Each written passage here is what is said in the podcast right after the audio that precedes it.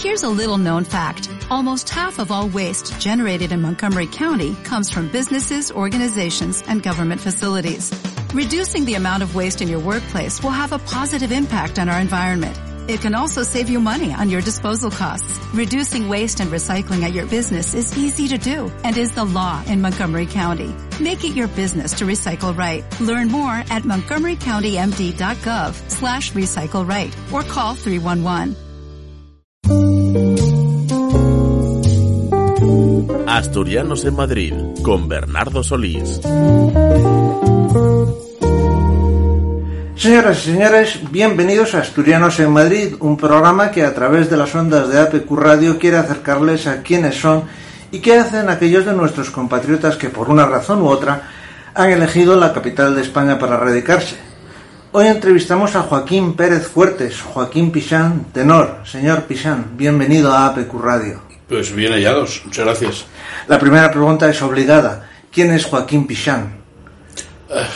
habría que preguntárselo a, al que me conoce, pero definirse uno mismo, pues no siempre es fácil. Bueno, yo soy un asturiano, emigrante eh, y músico, diría, que, que, digamos ha dedicado toda su vida al campo de la música desde distintos frentes, en la interpretación básicamente, y también en los últimos tiempos en la composición y siempre eh, gestionando mis propios proyectos.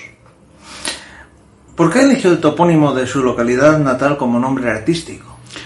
En realidad me eligió él a mí, en el sentido de que cuando yo a los tres años bajé a, con unos tíos a Cangas de Narcea eh, para empezar allí mi colegio y tal, en realidad allí hay la costumbre de pues de, de, llamarte por el nombre de, del pueblo en el que eres y, y otras veces pues por los, los, motes que tienen cada casa. En este caso, como era de Pichán, que es como se llama el pueblo, Peján en castellano, en aquel tiempo eh, las monjas decían el nombre, el, el nombre, el pueblo del mal nombre, y bueno, yo insistí con la X, que era la, digamos, eh, la X en Asturias, pues es nuestra, nuestra consonante para, en sustitución de la J. Por tanto, Pichán, Pichán, y no me lo he podido quitar. Recuerdo que en aquella época me sentaba mal que me dijeran Pichán, Joaquín Pichán, pero con el tiempo eh, comprendí que era lo mejor que me podía pasar. Como dice usted, nació en Pichán, una localidad del concejo de Cangas de Narcea perteneciente a la, a la parroquia de Limés. No es de los sitios más conocidos de Asturias, así no, que no. le ruego que nos describa siquiera someramente cómo es Pichán. Bueno, pues Pichán es un, una localidad, eh, a ver, son un núcleo de casas al estilo, nosotros decimos pueblos, pero realmente es una, un latifundio que está, en este caso, en una cordillera cercana a Cangas, eh, y desde luego en una montaña, está a, a dos kilómetros y medio del río, del río Narcea, en este caso el Luña, que es un afluente del Narcea. Y bueno, pues es uno de tantos pueblos que hay de las montañas de, Cangas de Narcea, ¿no?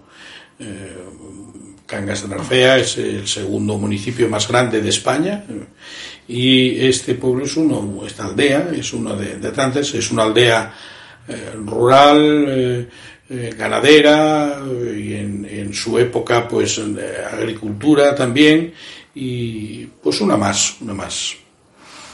¿Qué recuerdos tiene de su infancia y de su juventud en el pueblo? ¿Conserva amigos y familiares en Pichán y en Cangas de Narcea? Sí, sí, claro. Tengo los recuerdos, esos recuerdos que no se borran nunca porque son los, las primeras cosas, la, la primera parte de la vida que vives y por tanto como tienes mucho espacio en el, en el disco duro, pues se te quedan grabadas a fuego, ¿no? Todavía conservo muchos amigos de mi infancia, por ejemplo, uno que se llama José, que nació el mismo día que yo y eh, hemos andado muchos años juntos ahí en el pueblo y también fuera de allí, aquí en Madrid, y, e incluso hicimos la mili juntos. Y bueno, pues eh, digamos que sí, que sigo manteniendo allí, eh, sigue estando allí mi familia, obviamente mis padres ya no, fallecieron y mis abuelos también, pero están mis hermanos, los sobrinos, eh, primos, y, y allí como en una época estábamos todos emparentados, pues tienes parientes en, en, cualquier sitio que ni siquiera conoces. ¿Y cómo son las vivencias de un niño en un pueblín de Asturias? Pues las vivencias mías en ese pueblo, que yo ya tenía una obsesión con irme de allí eh, a muy temprana edad, pues eh, era contra, a regañadientes. De todo lo que me mandaban, era todo lo justo, lo único que no quería hacer, pues ir con las vacas, ir a, ir a, ir a segar, ir a sacar las patatas, ir a, a segar eh, también el trigo, porque allí es zona de, era zona de trigo y de, y de centeno, y bueno, o sea, todas esas tareas que cuando uno piensa en que, en cantar, como era mi caso, eh, yo ya tenía una obsesión que me, que me condicionó toda la vida, pues era justo lo único que no quería hacer. ¿Cómo era su familia, señor Pichán? ¿Tenían alguna relación con el mundo artístico? No, hombre, para nada. Eh, es verdad, mi abuela por parte de padre y mi padre mismo tenían una voz que cantaban, pero cantaban pues a título de aficionados y por supuesto en las fiestas y en los bailes que se celebraban con una bueno pues que ahí en aquella época eh, la única diversión que había es ir a un baile que se celebraba pues normalmente los fines de semana o a las fiestas patronales que suelen ser cada año y por tanto eh, nada nada que nada que se pudiera considerar eh, profesional ¿Y cómo descubre su vocación por el mundo del arte y más concretamente del bel canto?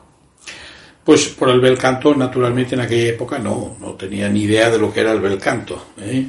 Eh, por el, el, hecho de cantar, yo creo que el canto es la primera manifestación del ser humano que, que se conoce, más incluso que el ritmo y todo esto. Eh, el, ser humano emite sonidos eh, más o menos afinados y más o menos coherentes y ya desde la prehistoria. Por tanto, digamos que hay una condición natural en el, ser humano para establecer eh, melodías, en este caso, o cantos en general, eh, que pueden ser más o menos artísticos.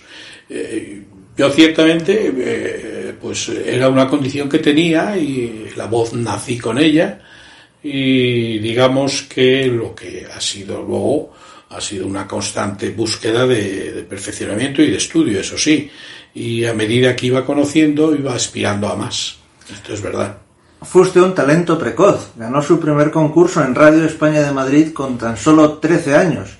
¿Qué recuerda de aquel momento? Bueno, sí, que lo que gané fue una botella de lejía y un bote de Gior. Esto es un gran premio, pero el hecho no estaba en el, o sea, lo, lo, la importancia no estaba en el, en qué es lo que ganaba, sino en ser el primero. Y ganar un concurso en el que, bueno, supongo que no sería nada profesional, nada muy competitivo, ni nada, pero bueno, era una especie de estímulo el hecho de competir entre otros eh, colegas, eh, incluso mayores que yo, y, bueno, pues eh, tener un, un, cierto reconocimiento, sí. Y por aquel entonces era, era muy oída la radio. Hombre, no supongo que no tanto como ahora, porque ahora hay muchas radios, pero en aquella época Radio España, que así se llamaba, y que dirigía ese programa Bobby de Grané, el, el legendario Bobby de Grané, pues era, era, era importante, sí.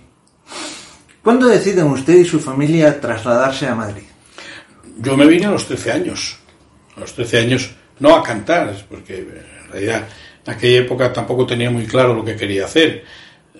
Sí, tenía la vocación de cantar, sí, pero no, no sabía cómo empezar, es verdad.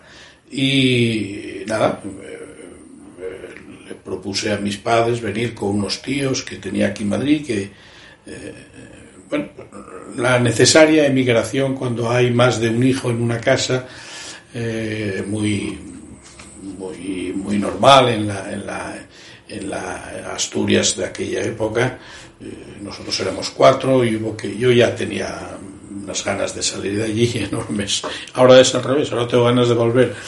Y bueno, pues vine aquí a fregar lunas y a repartir, eh, hacer recaos, de, pues esas cosas que se hacen cuando no sabes hacer nada. Inicia su formación a los 16 años en la Escuela de Arte Dramático de Madrid continuando sus estudios en la Escuela Superior de Canto, donde estudiaría bajo la dirección de Lola Rodríguez Aragón y Carmen Pérez Durías, así como los maestros Félix Lavilla y Miguel Zanetti.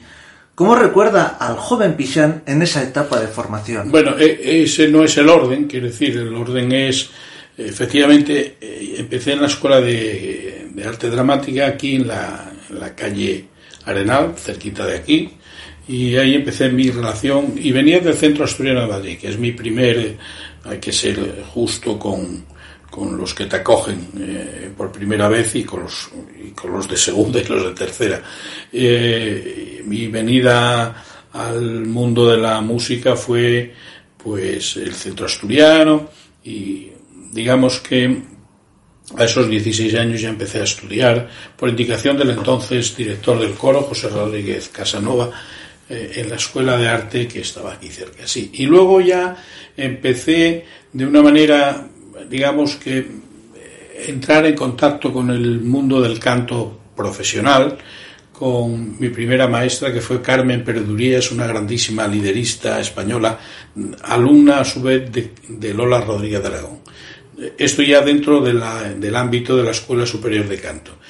Eh, una vez que pasaba entonces allí en la escuela de canto es que Lola Rodríguez Aragón, que fue el gran referente del canto en España durante muchos años, creó el Coro Nacional, la Escuela Superior de Canto y tantas otras eh, instituciones relacionadas con la música, eh, pues todos aquellos alumnos que más o menos destacaban, eh, acabábamos siempre en su, en su orbe, por decirlo de alguna manera eh, ella nos daba clases y luego ya, pues, eh, no sé si me perdí un poco en la pregunta, exactamente eh, cuál fue la... Estábamos hablando de su etapa de formación. Sí. Plantéelo eh, como quiera. No, no, pues esa, esa fue la primera, digamos, la, el primer contacto serio que tuve con el canto, a través de la Carmen Perdurías y de, las, y de la escuela de canto de, que dirigía entonces Lola Rodríguez Aragón. Fue en 1969 cuando Antoñita Moreno le propuso formar parte de su compañía. En aquel momento una de las de mayor éxito y mayor relevancia artística que giraba por toda España. ¿No fue un salto muy grande para una persona que aún no había cumplido los 20 años de edad? Los 20 años entonces eran más que los de ahora. Yo tengo ahora hijos y nietos y no tienen la madurez que yo tenía en aquella época por, necesidades que uno tenía pues eh, no sé, eh, mis ganas de hacer algo en este mundo eran tan grandes que eh, aquello me pareció un reto extraordinario que yo acepté con muchísimo gusto y con naturalmente con muchísimo agradecimiento. Y debo reconocer que, funcionó muy bien, funcionó muy bien.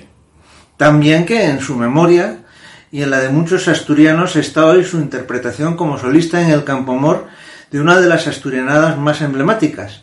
Cuando yo salí de Asturias, con Remy Sobaya a la gaita y apenas 20 años. ¿Qué recuerda de aquel momento? Pues sí, sí, tengo un gran recuerdo. Eh, incluso si quiere puedo contarle cómo fue el que Remy Soballe estuviese en ese espectáculo de Antonita Moreno. Por favor. Eh, pues eh, Antonita me dijo, ¿tú quisieras venir conmigo en mi compañía para hacer una canción asturiana y hacer otras canciones de solista? Eh, yo, pues, me encantado, muchísimas gracias y tal. Bueno, pues eso quiere decirse que eh, firmamos un contrato, que por cierto fue el primer contrato que yo tuve como cantante, o sea, me pagaban por meses, que no está nada mal, es como si fuera un funcionario, y... Eh, bueno, pues me dice, bueno, y para, para hacer una canción muy asturiana, muy asturiana, que tú puedas cantar, hombre, una de las más asturianas es cuando yo salí de Asturias. ¿Y eso cómo se hace? Bueno, le expliqué y le dije que iba con gaita, compañía de gaita. Y el gaitero, pues hombre, depende del dinero que tengáis. Eh, si tenéis mucho dinero, pues contratáis a Remiso Valle y es el mejor. Y dice, pues no hay ningún problema. Y entonces nos dirigimos a José Remiso Valle se le invitó a, participar, él salía en el Campo Amor y en todos los sitios, hacía un floreo de gaita bastante largo, cosa que él, en, el que él era extraordinario y fue el referente de la gaita en Asturias. Eh, y a continuación salía yo y cantaba cuando yo salía de Asturias. Y tengo el recuerdo todavía de verme en aquel escenario del Campo Amor con pocos años eh, y, en un espectáculo tan exitoso como el de Antonio Tamarino que se llamaba Alma de España. Una pausa y seguimos hablando con Joaquín Pichán.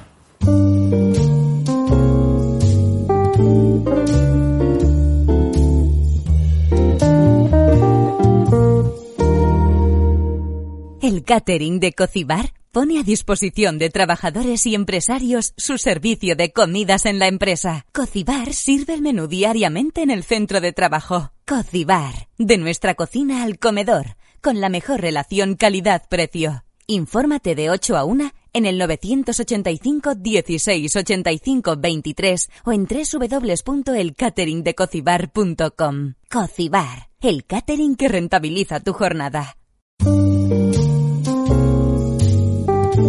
Asturianos en Madrid con Bernardo Solís. Estamos entrevistando a Joaquín Pérez Fuertes, Joaquín Pichán, tenor. Debuta usted, señor Pichán, en el 1976 en el Teatro de la Zarzuela de Madrid, con El Caserío de Jesús Guridi, y también canta en el mismo teatro Los Vagabundos, de Manuel Moreno Buendía, estreno mundial, y Los Gavilanes de Jacinto Guerrero. Todo un reto para usted.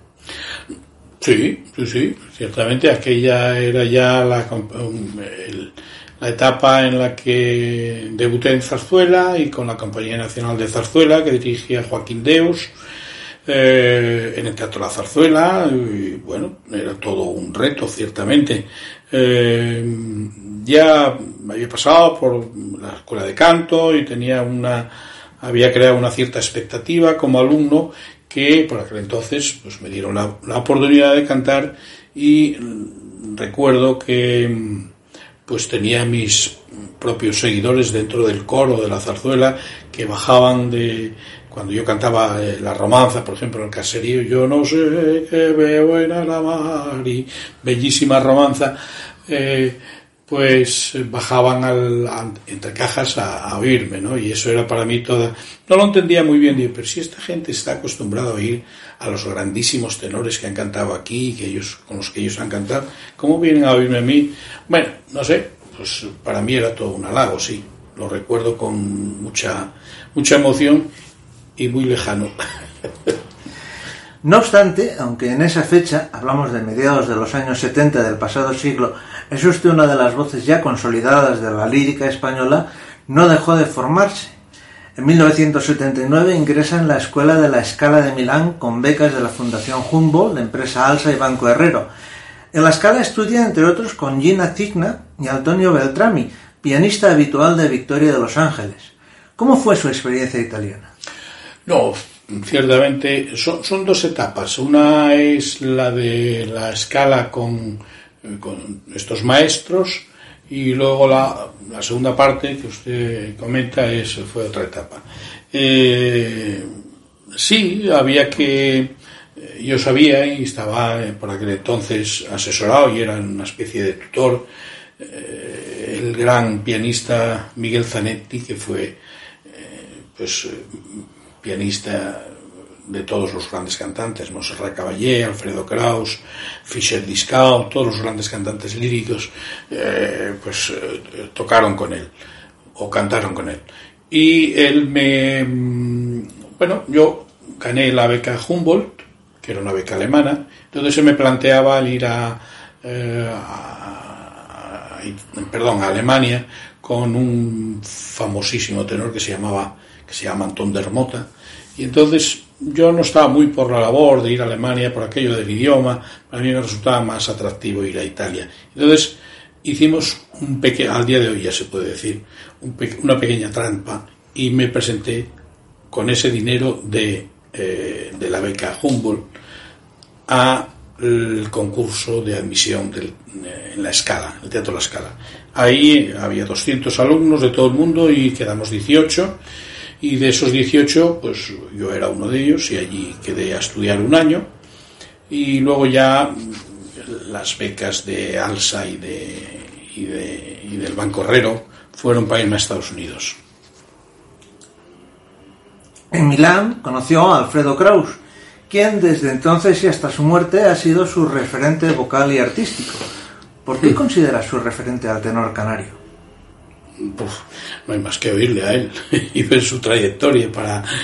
Eh, Alfredo Kraus, eh, yo creo que, a mi entender, es el referente y debería ser el referente y, con la perspectiva del tiempo y de una cierta madurez que uno ya va teniendo, pues te das cuenta que aquellas cosas que él decía hoy día todavía tienen más sentido. Y sinceramente creo que eh, entendí lo que él me decía hasta tal punto de que esto me, eso me ha permitido llegar al día de hoy con, no voy a decir una vocalidad intacta, porque con 71 años, naturalmente, ah, el tiempo pasa, pasa y no es la misma que la de cuando tienes 30, naturalmente, pero eh, sus enseñanzas eh, me sirvieron para mm, transcurrir todo este tiempo sin deterioro eh, excesivo, vocal, y al día de hoy poder decir que sigo cantando, ¿no? ¿Toma alguna precaución en el cuidado de la voz? No, hago una vida totalmente normal. Eh, tengo una mujer que me cuida estupendamente, con unos guisos fenomenales, pero dentro de un orden, y hago una vida mm, con, practicando deporte y una vida normal totalmente, no, no hago nada extraordinario y, y, no creo que haga falta, más allá del estudio, claro. De usted ha dicho el propio Alfredo Kraus, y cito textualmente, posee un acusado sentido de las mejores características del bel canto, como son esmerado fraseo, canto ligado, dominio de la media voz, innata musicalidad y elegante línea de canto ¿Qué le dicen estas palabras? ¿Se siente identificado con ellas? Me siento muy agradecido a Alfredo Kraus, como usted puede suponer. Eh, a ver, yo creo que todo esto hay que tomarlo en su justa medida. Quiere decir que cuando tú uh, tienes una relación con una persona que por otro lado era una persona muy generosa y yo he sido alumno de él y nunca me ha cobrado nada. Por tanto, él está claro que no daba clases a todo el mundo y daba clases a aquel que le parecía a él que él entendía que podía tener algún eh, alguna posibilidad en esto del canto. Y pues naturalmente muy agradecido, pero eh, insisto, quizás está dictadas por, por un cariño excesivo. Pero sin duda el mayor elogio, al menos que yo haya leído, ha venido de la mano de Montserrat Caballé, que afirmó sobre usted en junio del 99. Posee la voz de tenor más bella que yo jamás haya escuchado. Una alabanza difícil de superar, ¿no? Casi me estoy emocionando, sí. Pues mira, esto lo dijo, pero insisto, lo mismo que Alfredo Kraus.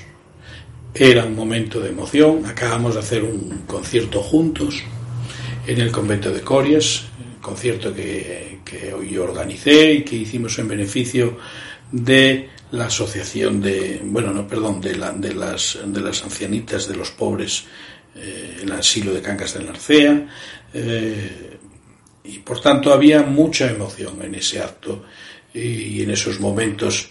Y bueno, es verdad que hay mucha gente que coincide en que la voz mía es muy bonita, pero tampoco es mérito mío. O sea que eh, el que mide 1,80, pues no es mérito suyo que mida 1,80. Es en todo caso cosa de la genética.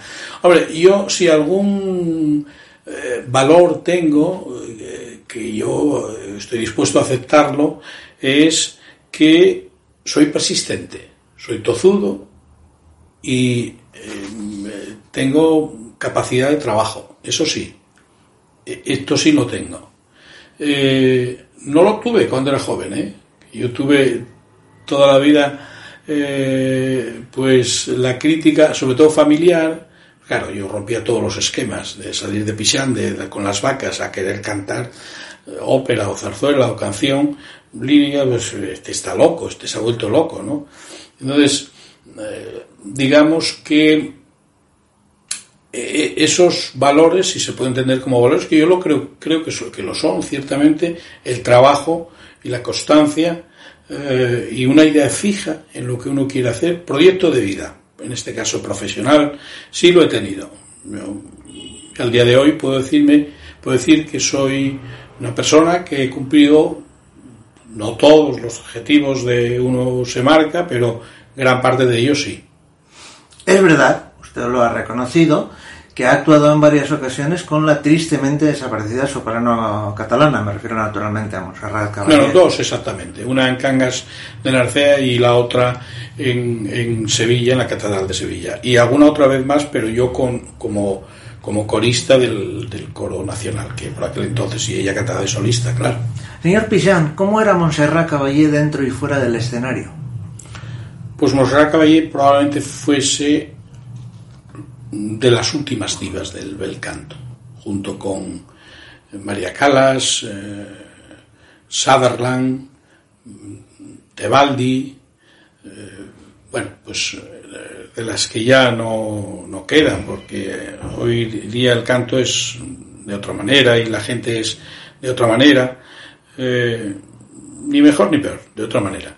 Eh, Caballé pues ella sí que tenía una de las voces más bellas de soprano que jamás haya podido escuchar.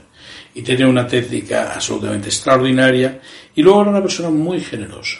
Ella no cobró en ninguna de las dos ocasiones que cantó conmigo. Digo cantó conmigo porque yo era el organizador del, del concierto. No lo digo, debería decir yo canté con ella, que eso sería lo natural. Pero no, no, cantó ella conmigo porque yo era el organizador del concierto benéfico y ella no quiso cobrar nada. O sea que era una excelente persona. Otra cosa es que una figura eh, de esa envergadura eh, pues tuviera no dejara de tener sus rarezas y sus exigencias eh, profesionales y, y también es muy difícil cuando se es halagado por tanta gente, es muy difícil ser normal, ¿eh? Si todo el mundo te dice qué guapo eres, qué guapo eres, llega un momento en coño, será verdad que soy guapo. El caso de esta gente, ¿no? Entonces, qué bueno eres, qué bueno eres, que, pues, coño, igual es bueno, es difícil ser normal, ¿eh? ¿Y se acuerda de alguna de esas rarencias y de algunas exigencias? Eh, bueno, sí. que se pueda contar. Sí, hombre, naturalmente. Eh, la, la, la, puedo contar mejor mi mujer, ¿eh? porque se acuerda, porque le hizo un gran desprecio. Eh, a ver, eh, por aquel entonces, de Cangas de la Arcea, cuando hice ese, que fue en 2001, eh, yo negociaba su actuación con su hermano de ella, eh, Carlos Caballé, que era quien llevaba su agenda y quien decidía lo que se hacía y lo que no se hacía. Y yo le propuse como una gran idea, y ciertamente hubiera sido una gran idea, hubiera sido la foto, el día, la, hubiera sido la, la de Coller, como dicen en Asturias, que cantase una asturianada con la gaita. Que se imagina a Monserrat Caballé cantando con la gaita. Eh, ahí con un gaita. Y entonces le llevé nada más y nada menos que al fallecido Manuel Manolo Quirós que finalmente luego tocó una cosa él solo porque, bueno, total, cuando llegó, que fuimos a recogerla, mi mujer y yo, al aeropuerto de Asturias, que venía de Barcelona, eh, mi mujer nos dejaron pasar naturalmente a la escalerilla del, del avión y mi mujer allí con el, con el ramo de flores para entregarse, no le hizo ni caso, casi se las... Dice, vamos a ver, ¿a quién se le ocurrió, palabras de Montserrat, ¿a quién se le ocurrió que yo voy a cantar una canción con la gaita? Digo, pues Montserrat, no sé, a tu hermano y a mí, yo no sabía qué decirle, a los dos. Dice, eso es una idiotez, eso no lo voy a hacer. Digo, bueno, vale, pues nada, nada. Bueno, esa es una de las anécdotas que vienen al caso eh, y tal. Y bueno, pues puedo contar otra del segundo concierto que fue en la Catedral de Sevilla. Recuerdo, bueno, hay que decir que cantar con una figura así para alguien que no está a ese nivel, que es mi caso, eh, no, no, ciertamente eso es así, eh, pues uno tiene una presión extraordinaria, claro, es una presión que te va minando y es como, es, es una fuerza tan grande y un tal que te va absorbiendo la energía, ¿no? Eh, entonces yo recuerdo que en Sevilla hice un ensayo, hicimos un ensayo antes del concierto, dos horas antes, eh, absolutamente fantástico, yo recuerdo que canté con, un, con una solvencia que yo mismo me estaba, pero bueno, ¿qué está pasando aquí hoy? Pero hubo un paréntesis ahí y, o sea, esa energía que necesita uno para salir a un escenario, cuando descansas, desaparece. Y es como si desmontaras otra vez todo el tinglado y ya remontar otra vez a veces no es posible. Y entonces llegó la hora del concierto y resulta que yo no me funcionaba la voz. Entonces tenemos que cantar, recuerdo, el dúo de Luisa Fernanda, subir, subir y luego caer. Y yo le dije, Monserrat, yo no puedo con la nota, que por cierto, las notas más agudas eran las del tenor, o sea, las mías, y dice, no te preocupes, yo te ayudo. Me cogió de la mano y la nota mía la dio conmigo. La gente habrá dicho, qué raro es este dúo, este, yo no lo conocía así, pero la verdad es que me sacó de ese... O sea que, quiero decir, era encima muy buena compañera. Ha publicado en torno a 40 discos con un repertorio... Creo que, 35, para ser más preciso. 35, o 36, sí. Decía con un repertorio que va desde el bel canto y la ópera a la reinterpretación del folclore popular.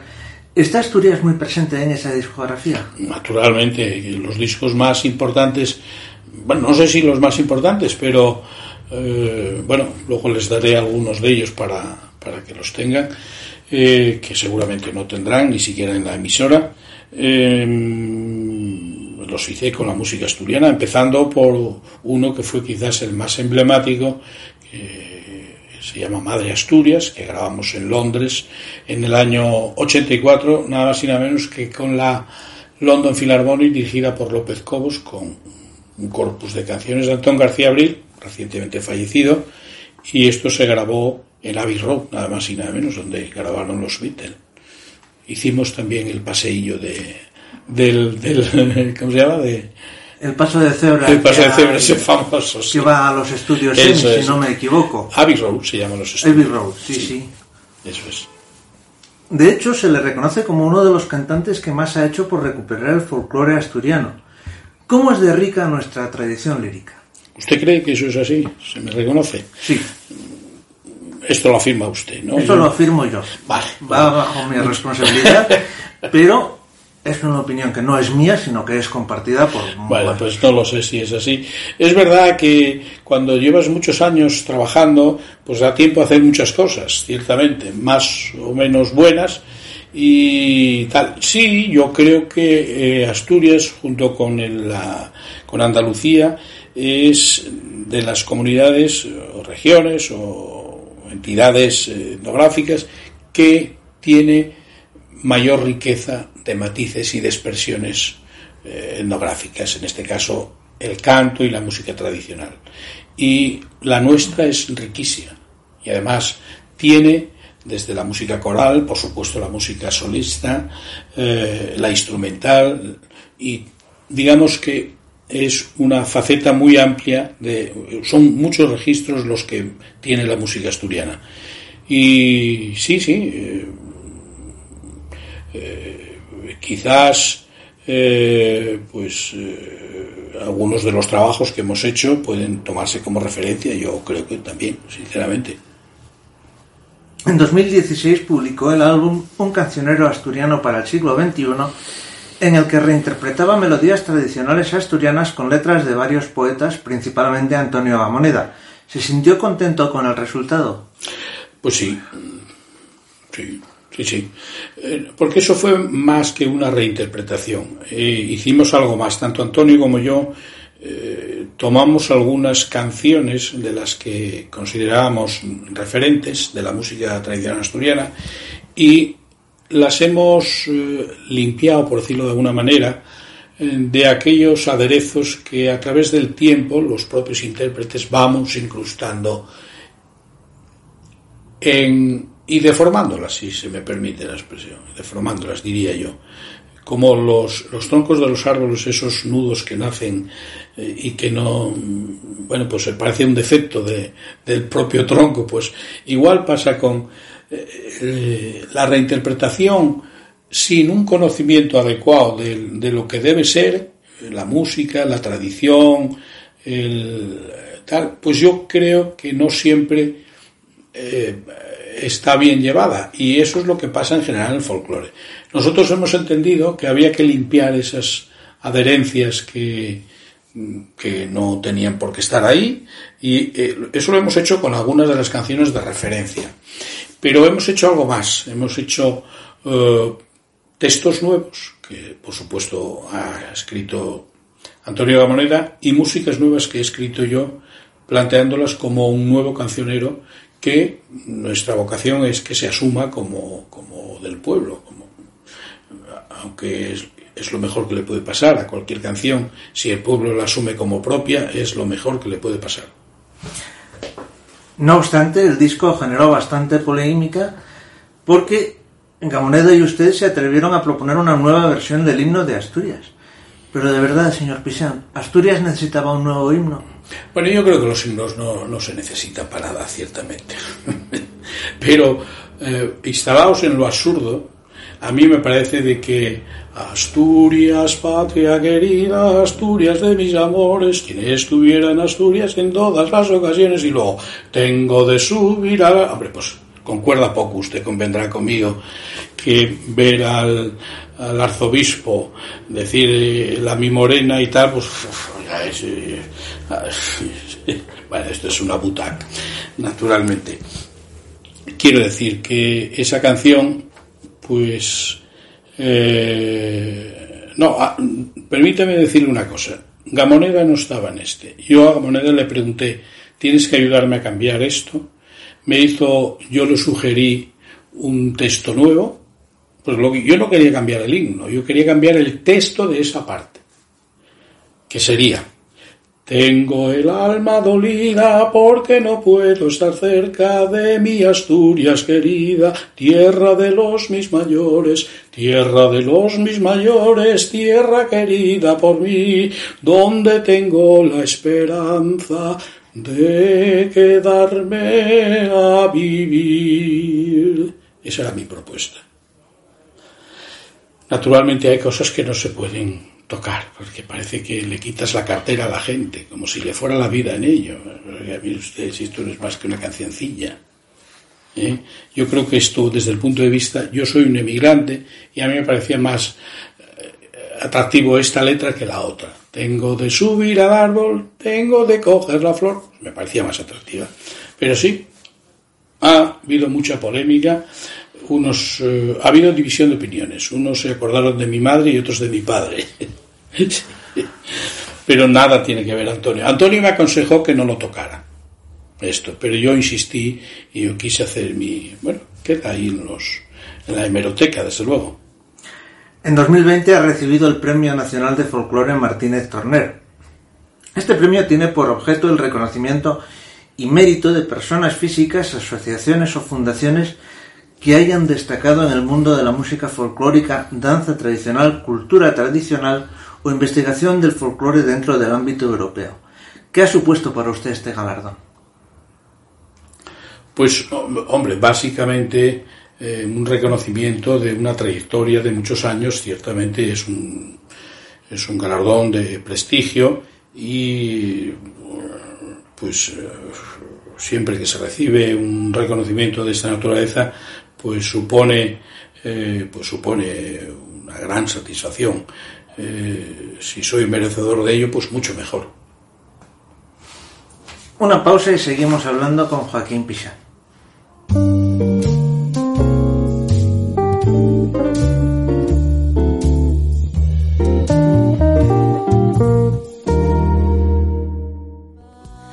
Residencias Geriátrica Perlora y Alameda, un perfecto equilibrio entre la tranquilidad y el confort con un trato familiar y atención geriátrica especializada. Residencia Geriátrica Perlora, estamos en Carreño y Residencia Geriátrica Alameda en La Pedrera de Gijón. Teléfono 647 79 13 14. Las residencias para tus mayores. Asturianos en Madrid con Bernardo Solís. Hoy estamos entrevistando a Joaquín Pérez Fuertes, Joaquín Pisán.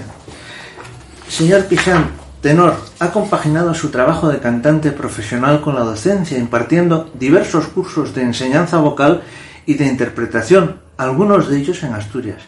De su experiencia, señor Pichán, ¿cuál es el presente y el futuro de la lírica asturiana? Bueno, yo vivo en Madrid, como usted puede constatar, y naturalmente no sé muy bien eh, Asturias en canto y, supongo que en todo, pues que como cada vez somos menos, pues habrá cada vez menos de todo. Los americanos tienen muchísimos deportistas porque son muchísimos, los chinos igualmente y así sucesivamente. Y sobre todo, si además a muchísimos, hay buenas pautas de formación. Entonces, yo supongo que desde Asturias y quedando en Asturias, pues habrá siempre menos posibilidades que saliendo fuera de Asturias, que es lo que al final alguien eh, en este mundillo de la música va a tener que hacer sí o sí si quiere tener una carrera con cierta proyección. ¿Se atrevería a señalar cuáles son, a su juicio, las voces más prometedoras en presente y en futuro del bel canto asturiano?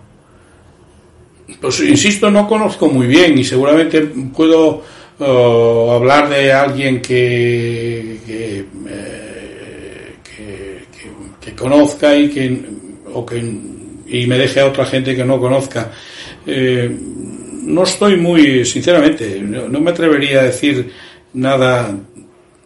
Eh, ni si, sé, sé que hay una por ejemplo, por ejemplo, me estoy acordando, porque además la felicité a través del Facebook, no, recuerdo, a través de Internet, eh, una mezzo soprano que es de Gijón, que está haciendo una buena carrera y la verdad es que me pareció, y siento no acordarme del nombre, porque ya va uno teniendo años y se olvida de estas cosas, de los nombres. No de las caras, no se me olvidan las caras, pero sí de los nombres. Curioso. Eh, y estoy seguro que habrá mucha otra gente con, posibilidades, incluso que estén fuera de Asturias y por tanto tengan menos controlados, ¿no? También hay partido numerosas conferencias sobre música. Especialmente destacadas por su repercusión fueron las charlas pronunciadas en los cursos de verano del Escorial, a los que fue invitado por la Universidad Complutense de Madrid y que trataron sobre la música asturiana. ¿Es nuestra tonada la gran desconocida del folclore español? Hombre, la gran desconocida no diría yo, desde luego no es como el flamenco, claro. El flamenco forma parte de, de la, mm, eh, podría decirse, la gran, eh, la bandera de, Andalucía y por tanto la, la, mejor manera de exportarse es el flamenco para los andaluces. Asturias, por su característica también un poco más introvertida y menos mm, exuberante, se podría decir, en el sentido de extrovertido, no en otro sentido. Pues tiene también una, un canto eh, muy personal, muy identitario, pero eh, yo diría que precisamente por la dificultad que tiene el, cantarlo, pues mm, está al alcance de menos gente. ¿eh? y por tanto, pues hay que acercarse a él casi más bien como oyente, más que como intérprete, el que no tenga eh, condiciones suficientes. Quiero decir que el canto asturiano es difícil, sobre todo la canción eh, solística.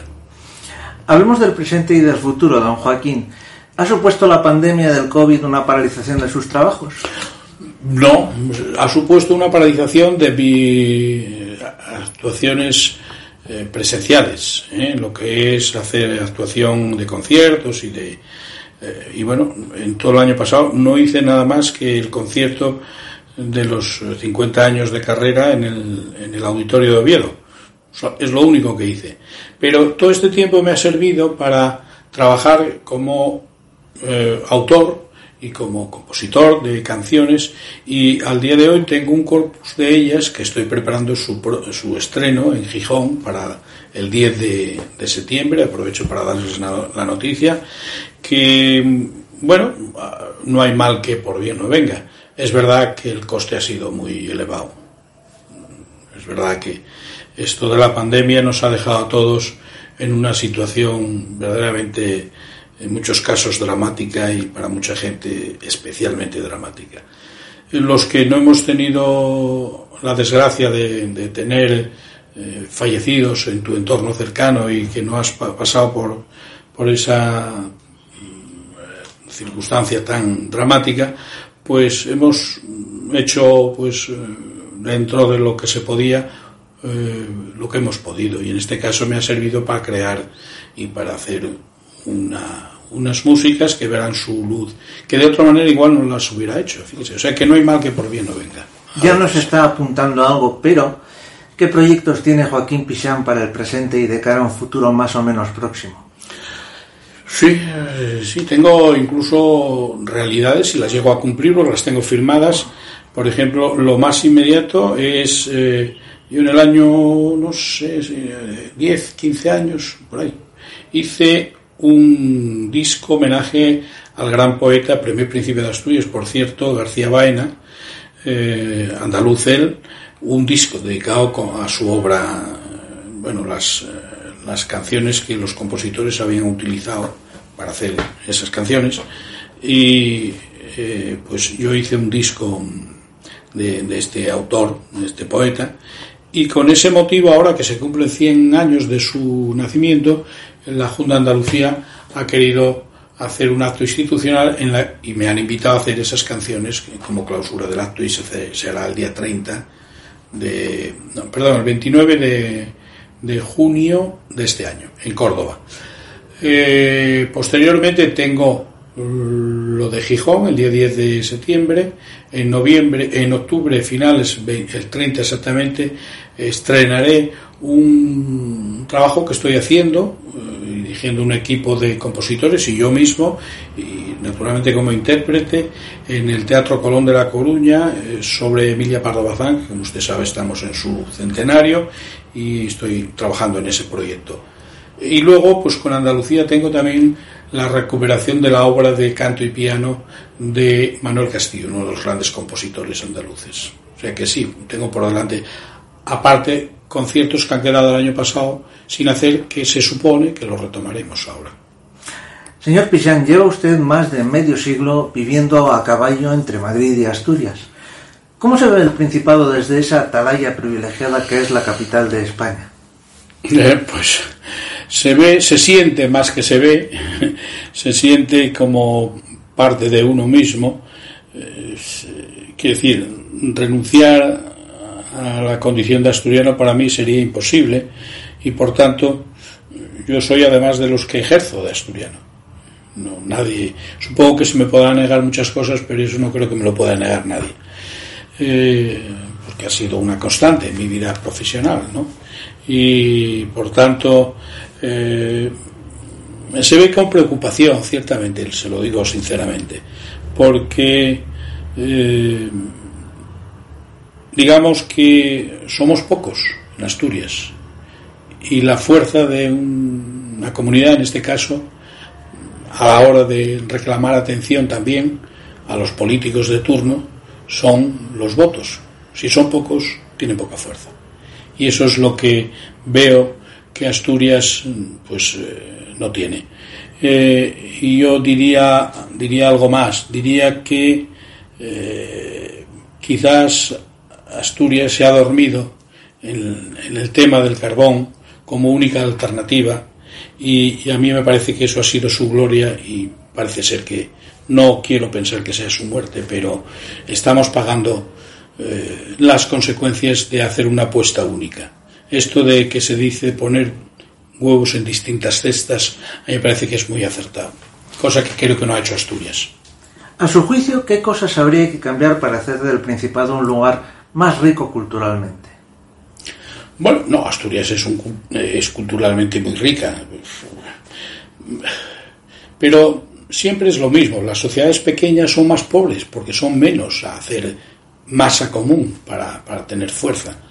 O sea que la, la es decir, las, las ciudades o, entidades o poblaciones que son más, más grandes, pues tienen más posibilidades de desarrollo. Esto es así. Y, yo creo que, volvemos a lo que decíamos antes, ese es el principal problema de Asturias. Creo que somos pocos. Creo que también tenemos otro defecto, que nos miramos demasiado al ombligo. Somos los más cojonudos, somos los, los más grandones, los más... Eso está bien para el chigre, pero fuera de ahí nada. terminamos. Para un músico como usted, ¿es necesario salir de Asturias para triunfar o eso es solo una leyenda urbana? No, no, para nada es una leyenda. No hay mercado en Asturias y el mercado posible que haya estará en manos de los que estén allí, que están más en contacto con la realidad, tienen más acceso, tienen más conocimiento y por tanto pues eh, lo tendrán acaparado, quiero pensar, para hacer una carrera realmente con, con alguna pretensión eh, de escenarios eh, tal, está uno abocado a salirse de allí. No le queda más remedio. Pues así ha transcurrido la entrevista que hemos mantenido con Joaquín Pérez Fuertes, Joaquín Pichán, tenor. Señor Pichán, muchas gracias por atender la invitación de APQ Radio y a ustedes les espero en una próxima edición de Asturianos en Madrid. Gracias por escucharnos. Pues muchas gracias a ustedes por eh, venir, tomarse la molestia de venir a, a compartir y a hacerme esta entrevista. Gracias.